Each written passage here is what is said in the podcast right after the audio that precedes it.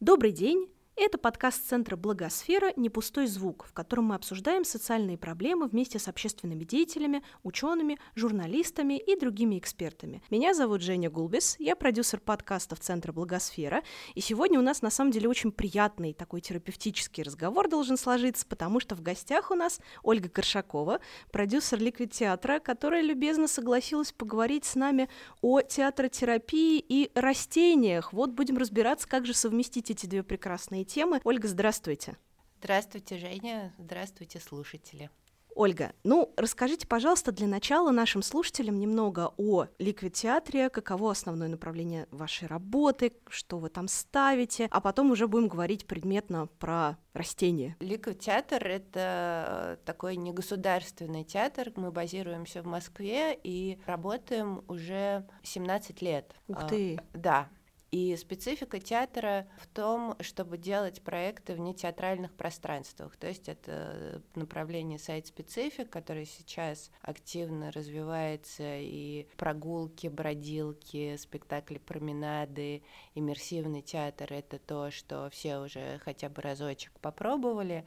А в середине двухтысячных мы были одними из первых, э, ну, я думаю, что даже первыми, кто последовательно в России этим занимался. И первый спектакль мы сделали на фабрике в постиндустриальном помещении. Это была ликвидация. Зрители ходили по цеху бывшей фабрики технических бумаг. Вау! И в разных э, частях э, зала вдруг появлялся свет, музыка, движение, зрители переходили туда и смотрели. И важно было то, что мы делали спектакли, которые не были основаны на тексте и на пьесе, то есть э, это тоже было немного странно, и это был синтез движения, звука, визуальных картинок, идей, цирка, ну, всего-всего, что и так составляет театр, но текст не был двигателем сюжета.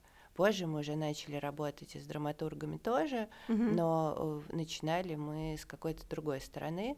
И потом мы э, делали спектакли и на сценах театров, но в принципе наши площадки это и поля, и леса, и площади городов, и галереи, э, музеи, и все что угодно. И девиз театра был в самом начале, театр может жить где угодно. Супер. Мне кажется, во-первых, знаете, очень символично получилось, что мы говорим об этом в благосфере, которая э, находится в здании бывшей фабрики кухня.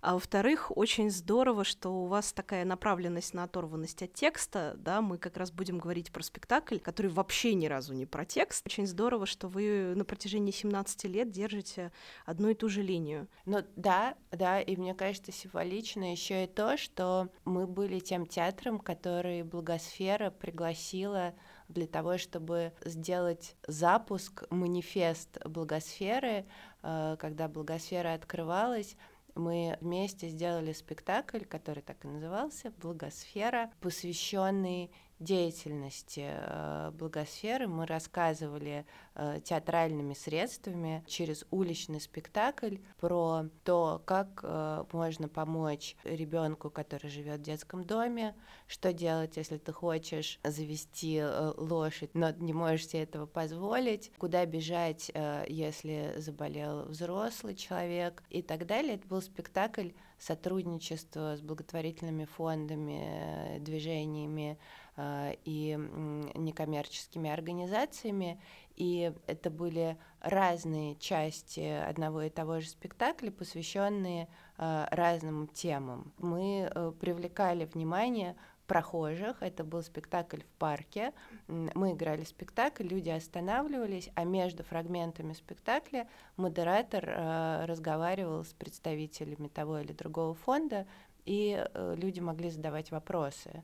Э, то есть это было такая, э, такое живое взаимодействие и диалог, и поэтому, да, это очень приятно, что выбрали именно нас, чтобы это сделать. Супер. Вот видите, как у нас сегодня подкаст начинается с теплых воспоминаний о прекрасном театральном прошлом, но вернемся к театральному настоящему, ничуть не менее прекрасному. Оль, смотрите, мы уже заявили для наших слушателей такую тему, как театр-терапия с вами, вот буквально пять минут назад. Давайте немножко об этом поговорим, потому что, может быть, не все могут себе представлять, что это такое, как она может вот обычному человеку, городскому жителю помочь, пригодиться, как она ему может помочь справиться с переутомлением и усталостью. Мы все живем в мегаполисе, в большом городе, история непростая. Вот почему театротерапия нужна и важна. Давайте так сформулируем вопрос.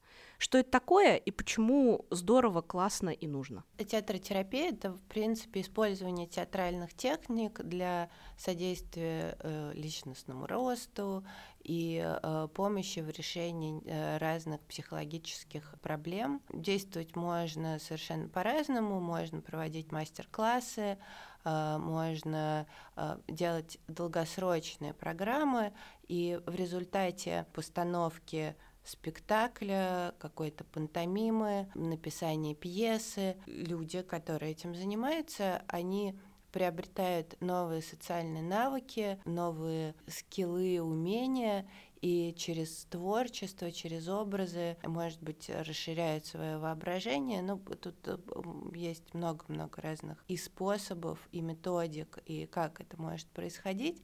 Но Э, в более широком смысле я бы сказала, что театр терапии может стать любой ваш поход в театр в самые обыкновенные, э, обыкновенные, тот, который не ставит себе задач арт-терапии, а просто занимается постановкой спектакля. И когда человек приходит на спектакль, точно так же, как на выставку или на концерт, с ним может происходить что-то, что его Э, вытягивает из э, его обычного состояния, что помогает ему ответить на какой-то свой вопрос, психологически отвлечься, оторваться, просто отдохнуть. И это очень важно. У меня иногда возникает ощущение, что, может быть, вот в данный конкретный момент театр это что-то недостаточно серьезное, и нужно заниматься чем-то другим, ну, лично мне. Но Потом ты сталкиваешься, например, с тем, что вот в ковидное время работники э, больниц э, или хосписов или э, те, кто очень сильно перегружается на своей работе, который действительно спасает людей и делает самые-самые насущные, вот что необходимо, например, в эпидемию, они приходя в театр или на выставку или на концерт, получают столько сил, без которых им сложно двигаться дальше. И это силы э, необходимы им сверх того, что необходимо выспаться, необходимо поесть, необходимо э, просто передохнуть. Это еще какая-то дополнительная подпитка. В этот момент ты думаешь, а, ну ладно, значит, можно еще немного побыть здесь. Прям подтверждаю ваши слова, как человек, который как раз за время пандемии, сидя дома, стал огромным фанатом современного британского театра, просто невозможным, и пересмотрел все, что было в доступе, и все, что показывали в кино. И это придает невероятную энергию двигаться дальше, даже если спектакль тяжелый, сложный, даже если это, например, не знаю, какой-нибудь Шекспир в оригинале, все равно вот этот момент катарсиса очень очень важен. Так что спасибо вам большое, что вы в том числе делаете такую интересную, нужную и важную для всех работу.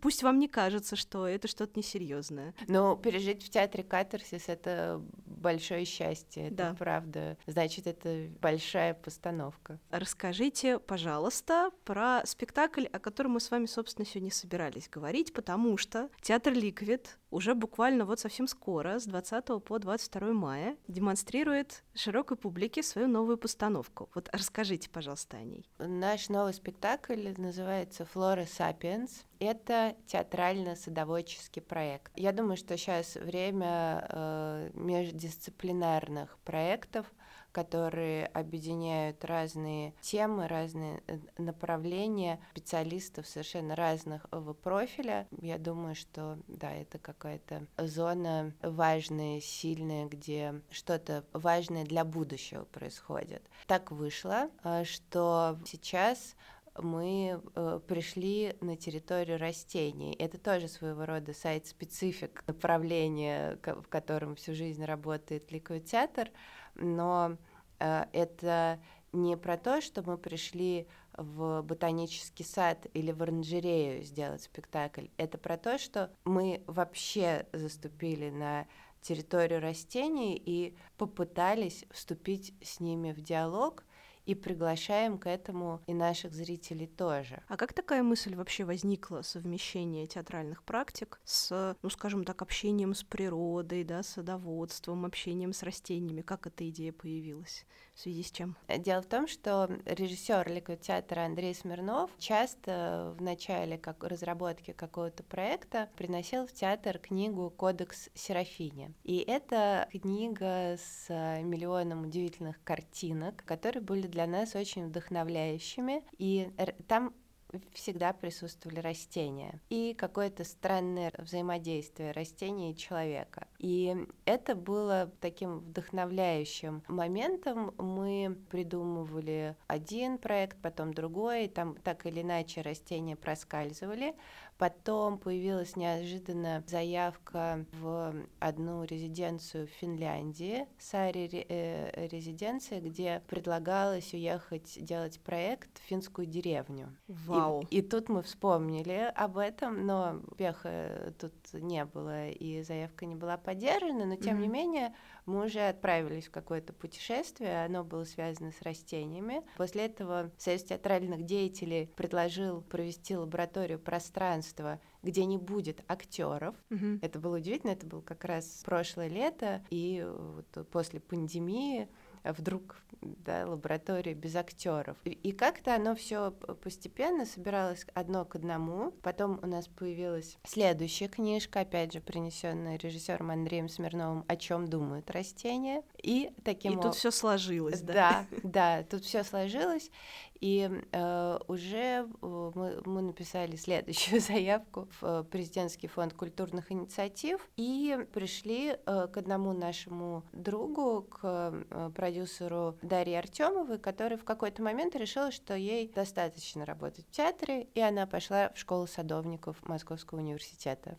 А, и она уже работала в ботаническом саду. Мы пришли к ней задавать вопросы, потому что вопросов было много, книжки отвечают не на все все. Дальше стала частью нашего проекта. Нас поддержал фонд, мы выиграли лабораторию пространства СТД, и СТД тоже нам предоставила возможность провести лабораторию в Боярских палатах. А Боярские палаты — это очень красивые, там такие краснокирпичные своды. Когда там появляется много-много-много растений, э, зритель отправляется в необыкновенное путешествие. А вот давайте про это путешествие как раз поговорим, потому что очень любопытно посмотреть на это именно с точки зрения зрителя, да, что зритель получает и физически, и психологически, когда приходит на ваш спектакль. Зритель приходит в посольство растений. Посольство — это некоторое место для коммуникаций, для, может быть, даже манифеста, для соединения разных культур и для презентации одной культуры, для рассказа о себе о том, как мы живем. При входе он заполняет анкету для того, чтобы мы тоже э, знали, как агенты растений, я бы так сказала, сотрудники театра на службе у растений. Мы просим зрителей что-то нам сообщить о себе, что-то сообщить о своем взаимодействии с растениями, и э, выдаем ему наушники, вот как мы с вами сидим в наушниках, также зритель. То есть еще а, аудиоэффекты там тоже есть, да? Ну, это аудиоэффекты, аудиоинформация, музыка, ну, некоторое звуковое сопровождение. И в микрогруппах, что очень важно, потому что мы хотели, чтобы это было индивидуальное общение, то есть полное погружение и э, отключение от человеческой жизни, от социума, но все-таки это не совсем индивидуальные, а 4, максимум 6 человек mm-hmm. в одной группе. Группа отправляется в путешествие, общение с, общение с растениями. Это достаточно коротко, ага. э, то есть это длится не больше 30 минут. А вот смотрите, все-таки выруливая обратно, да, к теме театротерапии, потому что наверняка же какой-то вот такой терапевтический момент в этом тоже есть. Вот мы живем в большом городе, мы в этом бешеном ритме существуем, работа, какие-то еще дела помимо работы. И вот мы приходим на спектакль, общаемся с растениями, и что? Как это зрителю помогает отвлечься? Потому что многие же вот это так воспринимают, мол, ну цветочки и цветочки, да, растения и растения. Ну что-то растет, ну какая мне разница? Я там пробегу или проеду мимо, э, зачем мне это нужно? А вот зачем? А, я хочу сказать, что все-таки, когда мы говорим про театротерапию, то здесь процесс важнее результата. То есть, mm-hmm. если в каком-то театре терапевтическом процессе, практиках есть результат, mm-hmm. там, скажем, группа делает спектакль или группа пишет пьесу или поет, то то, что можно посмотреть в финале, оно является сопутствующим. Там самое главное, что происходит э, по дороге, как люди меняются, что нового они приобретают, от чего они избавляются. В случае нашем все-таки это не совсем театротерапия, потому что мы работали на результат, на то, чтобы сделать спектакль. Угу. Здесь э, терапевтический эффект, он скорее сопутствующий. Угу. Но вот скажу про себя. Я думаю, что у меня раньше присутствовало то, что называется plant blindness, э, травяная слепота.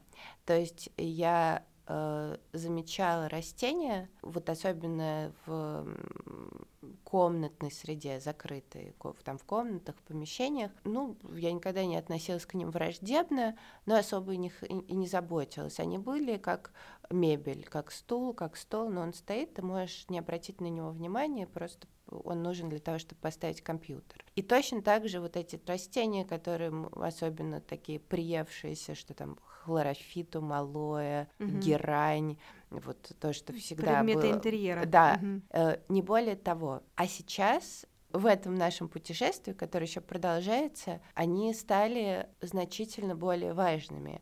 И не только потому, что я э, как-то сакцентировала для себя, что благодаря им мы дышим, что они как-то чудовищно мучаются, проживая с нами в одном городе, потому что э, у них очень много задач, с одной стороны, что они дают э, нам, людям, которым в этом мегаполисе живут. Они помогают нам дышать, они как-то охлаждают асфальт, дают нам возможность вот этой психологической разгрузки, когда мы просто приходим в парк э, и смотрим на зеленое, э, там что-то происходит с нашими глазами, это очень полезно.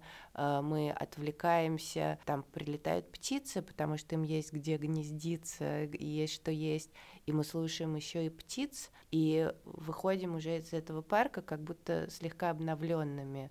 Ну, конечно, не на море съездить, но близко к этому. Ну, то есть такой отдых в рамках даже вот этого огромного мегаполиса. Да, но вот то, что со мной произошло, я стала это видеть. А вообще задача уличного театра, как мне кажется, это как раз смещение оптики э, городского жителя, ну там или просто человека, mm-hmm. не обязательно городского, когда театр проходит по улице города, и вот ты за этими гимнастами или красивыми костюмами или музыкантами вдруг видишь, боже мой, какой красивый дом, или крас- какое красивое окно или эркер в этом доме, а какая тут лепнина. А так ты ходил там э, каждый день, и это тоже было как мебель. Ты это не замечал, потому что очень часто видел. И, и тут вдруг ты начинаешь удивляться и радоваться этому. И вот этот момент удивления и радости это же то самое, что спасает нас от депрессии, от эмоционального выгорания э, и от вот многих-многих э, болячек, которые возникают вследствие этого. И просто нам дают какое-то другое качество жизни э, и позволяют улыбаться. И вот здесь э, произошло то же самое, но по отношению к растениям я вдруг стала их замечать и видеть э, совершенно по-другому. Это одна история. И если это произойдет со зрителями, то вау, это это потрясающе. Я рада за каждого э, из них, потому что мне кажется, что это может быть такой мощной подпиткой. Конечно, это же, с одной стороны, правда, смена взгляда на привиевшиеся вещи, а с другой стороны, мне кажется, определенная такая настройка на гармонию с окружением. Да. Когда ты его воспринимаешь не как враждебное и давящее, да, когда э, ты вдруг понимаешь, что есть что-то прекрасное вот в этом окружении, которое до этого у тебя было связано только там, не знаю, с дорогой на работу, э, на которую ты очень не хочешь ехать рано утром в 6 часов, или еще что-нибудь такое, не очень, не очень приятный какой-нибудь аспект городской жизни. Вот он вдруг внезапно заменяется чем-то интересным, как минимум. Да, и вот это вот нахождение среди цветов, среди растений, среди зеленого, оно очень-очень важно. Ученые считают, что э, это связано э, с тем, что именно в зоне богатой растительности в древние времена человек мог э, добыть себе пропитание и воду, то есть для него это такой был магнит и именно поэтому. И как уж работают эти связи, действительно наша психология э, вследствие этого так на, э, на это реагирует и дает нам это удовольствие, или почему-то еще важны ли эти полезные вещества, которые выделяет растение, и мы получаем удовольствие уже на какой, через химические процессы в нашем организме, но это происходит. Поэтому это важно среди центра большого города вдруг оказаться в таком пространстве. А какие-либо отзывы о спектакле у вас уже есть? Я понимаю, что он начнется только 20 числа, но, может быть, в процессе создания спектакля кто-то уже э, опробовал, да, вот эту, э, вот эту прогулку по инсталляции, кто-то уже по ней походил. А в августе, когда мы делали лабораторию, у нас были показы для зрителей, и там э, были, как сложно не быть спойлером, ну хорошо, у нас есть зеленая комната, угу. где зритель оказывается окруженным растениями. И вот этот э, момент, он был очень сильным и впечатляющим для зрителей. Они много про него говорили, потому что, особенно потому что это был август и лето, это было ощущением как глоток чистого воздуха потому что, ну и буквально, потому что много растений, и просто по переключению, попаданию в другую атмосферу, погружению в другую тему, которую даже если ты садовод, и mm ты много времени проводишь с растениями, и тебе интересно, ты, ты много чего про них знаешь и чувствуешь, а, даже если ты не читаешь научные книжки, а вот общаешься с ними тактильно, тет-а-тет каждый день, то все равно здесь э, опять человек открывает для себя какие-то ракурсы и смотрит на растения по-другому и видит их в каком-то новом для себя качестве. Есть ли какие-то вообще техники, ну не знаю, давайте назовем это условно психологической самопомощью, может вы меня сейчас поправите, связанные вообще с общением с природой? Потому что вот пришел человек на спектакль, да, он пообщался с растениями, а вдруг ему захочется еще, да, вдруг он прочувствует вот этот вкус прекрасного общения с растениями, который помогает ему разгрузиться и настроиться на нужный лад. Вот как вообще себе потом помочь самому отключиться немножко от всех тревог и треволнений и, и от э, очень интенсивного мира вокруг при помощи общения с природой. Вот есть у вас какие-то фишки? Наверняка же, поскольку вы работали над спектаклем, ну что-то же, наверное, появилось. В первую очередь это погружение, поход в оранжереи, в лес, ботанические сады, когда ты оказываешься на территории полностью окруженным растениями. И, конечно, нужно выбирать э, какие-то уединенные местечки и дни, когда там не очень много людей, потому что это имеет значение. То есть нужно найти себе зеленую комнату. Да, да, нужно найти свою зеленую комнату, э, свой парк, свое дерево, свой цветок. Даже когда ты подходишь э, к реке и смотришь на воду, а за спиной у тебя шумит лес, это очень мощное вот этот шум леса за спиной в сочетании с каким-то природным э, ландшафтом, он тебя сразу куда-то погружает. Ну а вот, допустим, мы такой сугубо городской житель, у которого нет рядом леса. Ну, ботанический сад, наверное, у него есть, да, может быть. А дома как-то помогает, на ваш взгляд, общение с э, чем-нибудь зелененьким, разгрузиться и отвлечься?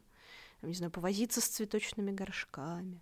Да, да, да. Но я понимаю, что, например, если мне кто-то предложил год назад повозиться с цветочными горшками, я бы вообще это не вызвало никакого энтузиазма. Mm-hmm. А сейчас как-то по-другому какая-то больше появляется ответственность, mm-hmm. и ты как-то уже посмотришь не просто, а да, э, тебе надо помыть посуду, еще полить растения, а с какой-то нежностью ты начинаешь к ним относиться, и это тоже очень важный сдвиг. Он вот такой вот на несколько миллиметров, но он очень радостный, и ты э, по-другому уже смотришь на каждый этот горшок и на каждый листик, и переживаешь, если что-то там э, не растет mm-hmm. или сохнет. Забота, эмпатия, сопричастность, вот оно все чуть-чуть вырастает. Тут важно, с чего начать. Я бы еще очень порекомендовала э, фильмы Дэвида Эттенбора. Конечно, слушатели наверняка знают, но э, мне кажется, это пример, даже с некоторой романтизацией, может быть, mm-hmm. но того, каким человек может быть, каким он становится, а может быть, э, почему именно он стал заниматься э, растениями, всем живым, да, мы говорим о натуралисте, известнейшем английском телеведущем, который был одним из первых, кто начал снимать документальные фильмы обо всем живом. Три сериала, три «э», эволюция, экология, этология. Этология — это поведение психология животных. Mm-hmm. И около 90 фильмов, которые начинаются со слова «жизнь». Один из них «Невидимая жизнь растений». И вот э, Эттенбор уже 94 года, но когда ты его слушаешь, ты думаешь еще и о том, что он за человек. Ну, в общем, всем дружно советуем найти свою зеленую комнату, и вполне возможно, что из этой зеленой комнаты ты выйдешь немножко другим человеком, таким обновленным. Да, да и не только отдохнувшим, но еще и гораздо более эмпатичным к миру, гораздо более восприимчивым. И очень хочется верить, что Ликвид Театр тоже вносит в это свою лепту. Можно зеленую комнату, которую для нас уже выстроили, посетить и, может быть, вынести что-то для себя оттуда новенькое. Спасибо, Ольга, вам большое, что рассказали нам не только о вашем спектакле, но и вообще об опыте общения с растениями. Хочется верить, что наши слушатели это воспримут как ну, некоторую инструкцию к действию. Напомню, что в гостях у нас сегодня была Ольга Коршакова, продюсер Ликвид театра. Спасибо большое, Евгения, за этот разговор. Приходите к нам на спектакль. Спасибо, Ольга, еще раз. Благодарим также всех наших слушателей за то, что были с нами. Слушайте этот и другие наши подкасты на любой удобной вам подкаст-платформе. Оставайтесь на связи, услышимся в следующих выпусках. Пока-пока. До свидания. Thank